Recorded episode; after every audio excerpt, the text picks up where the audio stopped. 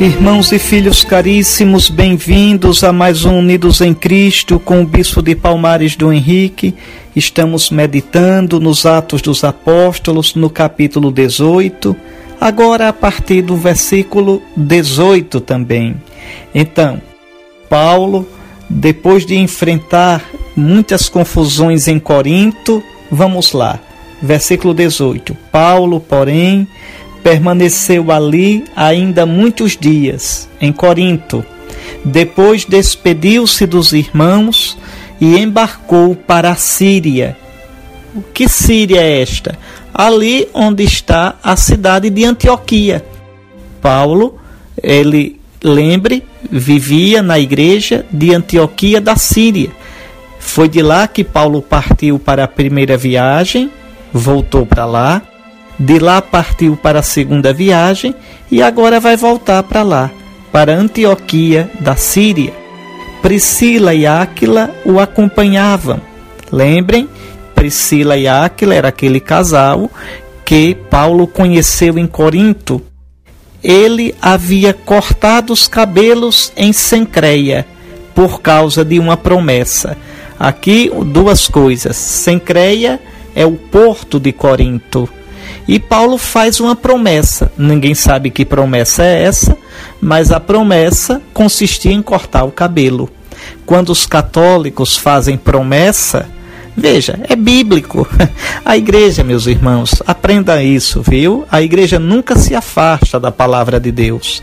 Quando a gente acha em alguma coisa que talvez a igreja católica esteja longe da Bíblia, é porque não entendeu.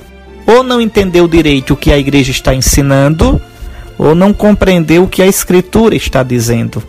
A igreja nunca se afasta da Sagrada Escritura. Tá aí, São Paulo fez uma promessa de cortar o cabelo e cumpriu. Muito bem. Versículo 19. Chegados a Éfeso, deixou os companheiros ali. Ele próprio dirigiu-se à sinagoga, onde se entreteve com os judeus. Então, Paulo havia brigado com os judeus de Corinto, mas os judeus de Éfeso, Paulo nunca tinha estado em Éfeso, é a primeira vez, e não vai parar aí para evangelizar. Paulo vai evangelizar Éfeso na terceira viagem, na próxima viagem. Esta é a segunda viagem. Ele está voltando para Antioquia da Síria, dá uma paradinha em Éfeso e veja, se entretém, quer dizer, fica um pouco com os judeus. Estes lhe pediram que prolongasse a sua estada, mas Paulo não concordou. Despedido-se deles, porém, disse: Virei ter convosco novamente, se Deus quiser. E de Éfeso ganhou o alto mar.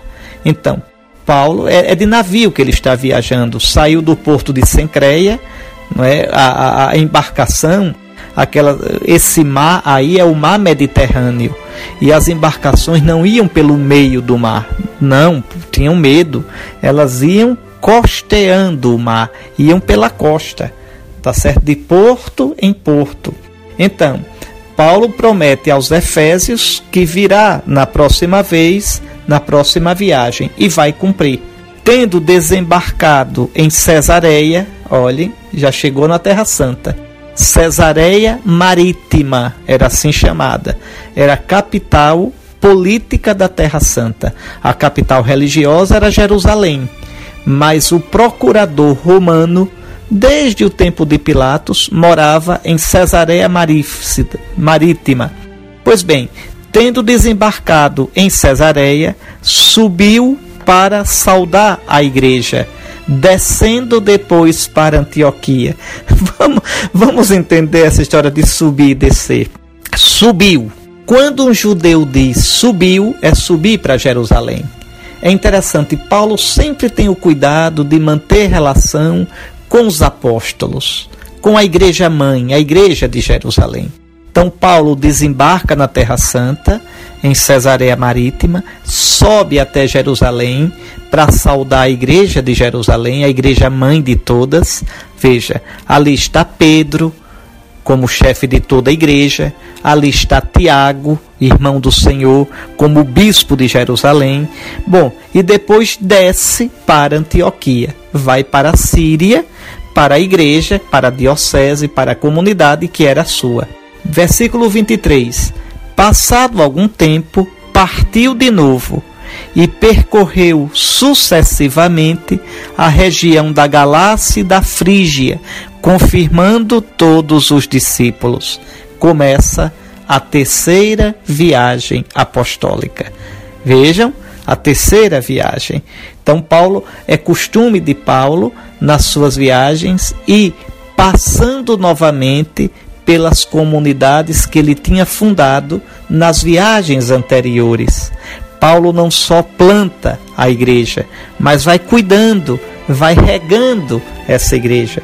E em cada igreja ele vai deixando bispo, presbíteros, diáconos, vai deixando a hierarquia local. É essa hierarquia que hoje ainda nós temos. É essa hierarquia que quando os apóstolos morrerem, ela ficará com a autoridade dos apóstolos. Então, vocês têm, olha como é interessante, aqueles apóstolos itinerantes que andam para lá e para cá, e tem aqueles, aquela hierarquia fixa em cada igreja, que é esta que ainda hoje existe na igreja de Deus, na igreja de Cristo, na Santa Igreja Católica. E ela, essa hierarquia é sucessora dos apóstolos. Quando os apóstolos vão morrendo, essa hierarquia em cada igreja, em cada diocese, vai é, guardando a igreja na autoridade apostólica. Então agora vamos para o versículo 24. Um judeu chamado Apolo, natural de Alexandria, Alexandria ficava no, fica no Egito. Alexandria era a maior cidade do Império Romano nessa época, maior até do que Roma. Havia chegado a Éfeso era homem eloquente e versado nas Escrituras. Fora instruído no caminho do Senhor e no fervor do Espírito falava e ensinava com exatidão o que se refere a Jesus, embora só conhecesse o batismo de João. Então, Apolo, vejam, é um judeu convertido ao cristianismo tem uma ideia muito clara, muito correta de quem é Jesus. É bonito como diz aqui, pregava com exatidão. Não basta pregar, mas precisa pregar de acordo com a verdadeira fé, pregar de acordo com a doutrina verdadeira. Se não prega, heresia. Então, mas ele, a pregação dele sobre Jesus era correta, mas ele, o cristianismo dele era meio troncho, incompleto. Ele só conhecia o batismo de João o batismo nas águas. Vejam, batismo nas águas é batismo de João. O batismo de Jesus é o batismo no Espírito. É com água, mas não nas águas. Aquela água do batismo de Jesus é símbolo do Espírito. Pode ler João 7,37.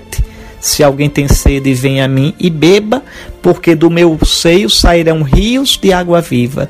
E lá está escrito: Jesus estava falando do Espírito Santo que iriam receber os que crescem nele quando Jesus ressuscitasse dos mortos. Bom, nós vamos continuar no próximo programa. Para você, a bênção do Deus Todo-Poderoso, Pai, Filho e Espírito Santo. Amém. Até a próxima.